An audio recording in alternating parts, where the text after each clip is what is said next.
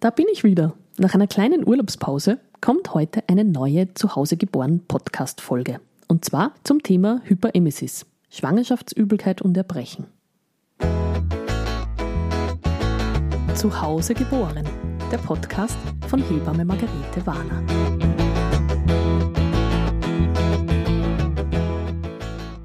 Hyperemesis gravidarum ist in der ersten Schwangerschaftshälfte der häufigste Grund, warum Frauen ins Spital müssen. Spannend ist, dass es keine klaren Therapieempfehlungen gibt, was wahrscheinlich damit zusammenhängt, dass jede Frau etwas anderes braucht. Körper und Psyche sind enorm belastet. Eine Frau, die unter Hyperemesis leidet, übergibt sich mehrmals am Tag bis zum Flüssigkeitsmangel und zum Kreislaufzusammenbruch. Es gibt sogar Frauen, die denken an einen Schwangerschaftsabbruch, weil es ihnen so schlecht geht. Und es gibt sogar ÄrztInnen, die diese mit der Indikation auch durchführen. Hyperemesis gravidarum ist eine Krankheit, die etwa 2 bis 3 Prozent der Schwangeren betrifft und typischerweise vor der achten Schwangerschaftswoche beginnt. Über die Ursachen weiß man noch recht wenig, daher wird sie meist als psychosomatisch eingestuft. Die schwangere Frau soll sich ja nicht krank fühlen, was den Teufelskreis noch verstärkt, weil ja alle rundherum meinen, sie soll sich doch freuen, sie ist ja schwanger, und für die betroffene Frau selbst fühlt sich's mehr wie ein Überlebenskampf an. Wenn dann noch eine Depression dazukommt, entweder weil die Frau eine Neigung zu Depressionen hat oder die Hyperemesis diese auslöst oder irgendeine andere Erkrankung dazukommt, kann es schon sehr grenzwertig werden, wenn beides nicht behandelt wird. Laut Statistik sind die Auswirkungen aufs Baby allerdings nicht so gravierend, höchstens, dass es kleiner ist als normal, wenn die Hyperemesis unbehandelt bleibt, weil es natürlich von der Nährstoffaufnahme der Mutter auch abhängig ist. Aber es kommt nicht zu vermehrten Fehl- oder stillen Geburten, zum Glück. Aber zurück zur Diagnose. Eine Hyperemesis gravidarum ist definiert mit anhaltendem Erbrechen, das zu Problemen in Flüssigkeitshaushalt und Kreislauf führt. Die Frauen verlieren noch dazu meistens relativ viel Gewicht. Alles, was man isst, kommt auch wieder raus. Und alles in allem kann auch zu einer Nierenproblematik führen. Im Gegensatz zur Schwangerschaftsübelkeit oder Morgenübelkeit, wobei das ist ein bisschen ein irreführendes Wort, weil die Übelkeit eigentlich immer den ganzen Tag besteht, oder im Fachausdruck Emesis gravidarum, die 80 Prozent der Schwangeren kennen, selten zum Erbrechen führt und meistens damit aufhört, wenn man was isst. Diese ist hormonell bedingt und endet in der Regel mit der zwölften Schwangerschaftswoche circa, wo die Plazenta die hormonelle Funktion der Schwangerschaftsaufrechterhaltung übernimmt. Manchmal dauert das auch bis zur 20. Schwangerschaftswoche. Darüber hinaus spricht man schon von der Hyperemesis gravidarum. Wichtig ist es natürlich auch, zuerst mal zu unterscheiden, ob es nicht ein Magen-Darm-Virus, eine Migräne, eine Essstörung oder eine andere Stoffwechsel- oder Schilddrüsenerkrankung ist – ein Harnstreifentest oder eine Blutabnahme können da schon viel Aufschluss geben.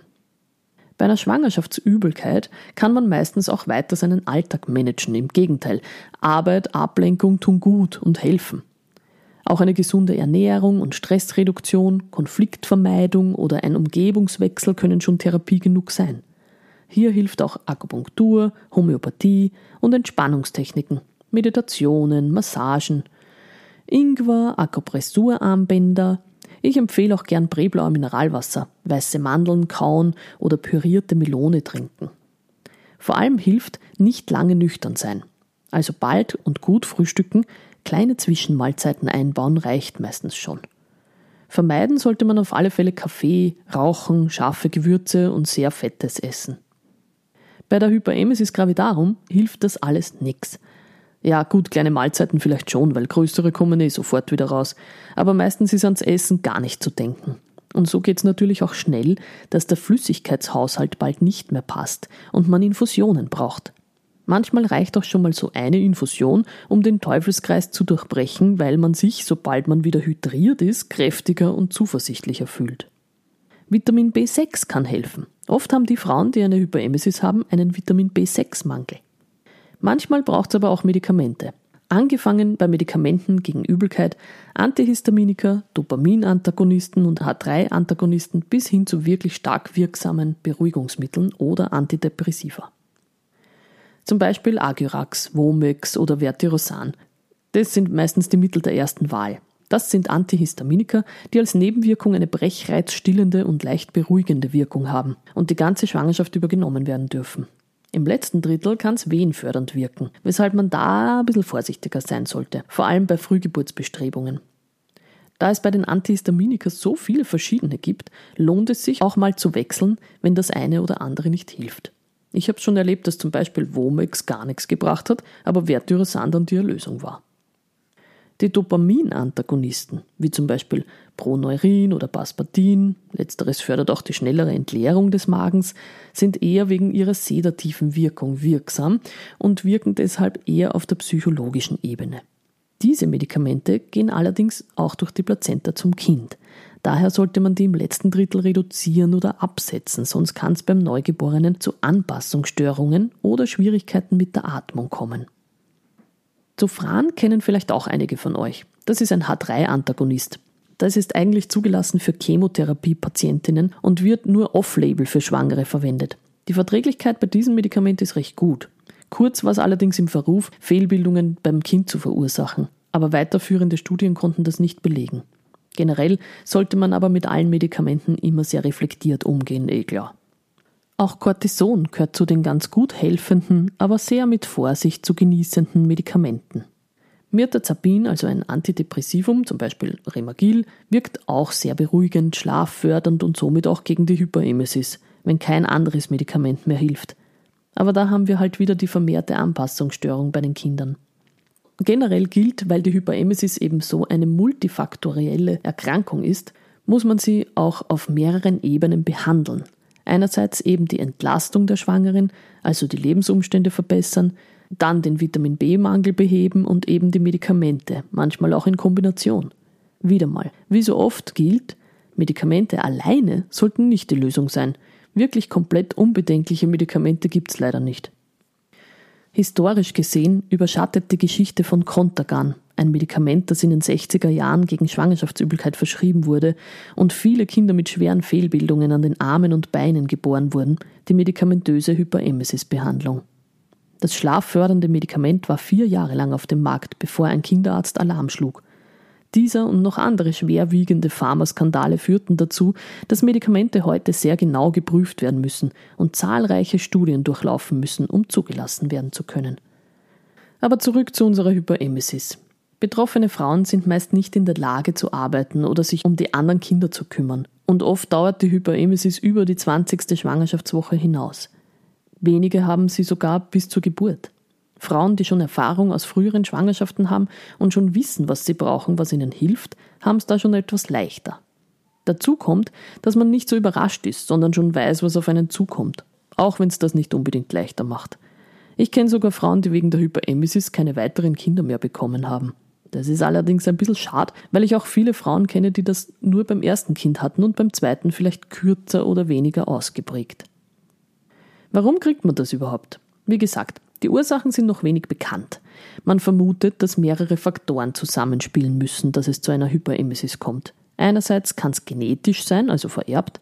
Man beobachtet, dass es sogenannte familiäre Häufungen gibt. Also wenn die Mutter oder die Großmutter schon betroffen waren, ist die Wahrscheinlichkeit schon relativ hoch. Dann, wie wir schon gesagt haben, eine Depressionsneigung. Burnout, überhaupt sehr überfordernde Lebenssituationen, schlechte Lebensumstände im Allgemeinen, also niedriger sozialer Status, und dann Stress, wie immer. Stress ist für fast alles verantwortlich. Beziehungsprobleme, auch eine Ambivalenz dem Kind gegenüber, also wenn die Schwangerschaft nicht oder nicht ganz so erwünscht war. Das gibt es übrigens auch nach Kinderwunsch. Und ah ja, Kinderwunschbehandlungen sind auch vermehrt damit assoziiert. Aber das würde ich mir dadurch erklären, dass da von vornherein schon hormonell alles im Überdrüber ist. Und das ist ja dann fast schon eine logische Konsequenz. Einen erhöhten HCG-Spiegel im Blut kann man bei fast jeder Frau, die an Hyperemesis leidet, feststellen. Apropos überdrüber. Frauen, die Zwillinge im Bauch haben, haben auch häufiger Hyperemesis.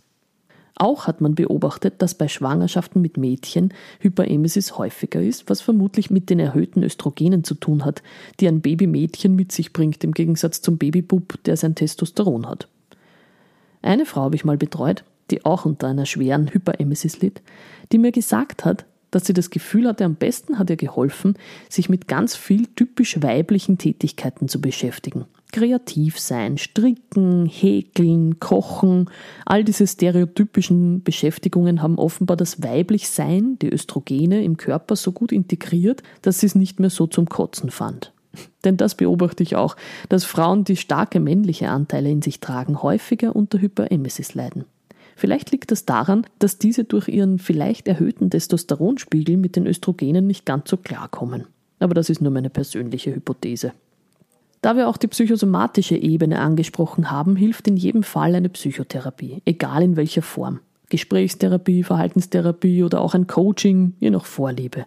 Da können die Aspekte wie Konflikte, Beziehungsprobleme oder die schon angesprochene Ambivalenz dem Kind gegenüber zur Sprache kommen und im besten Fall aufgelöst werden.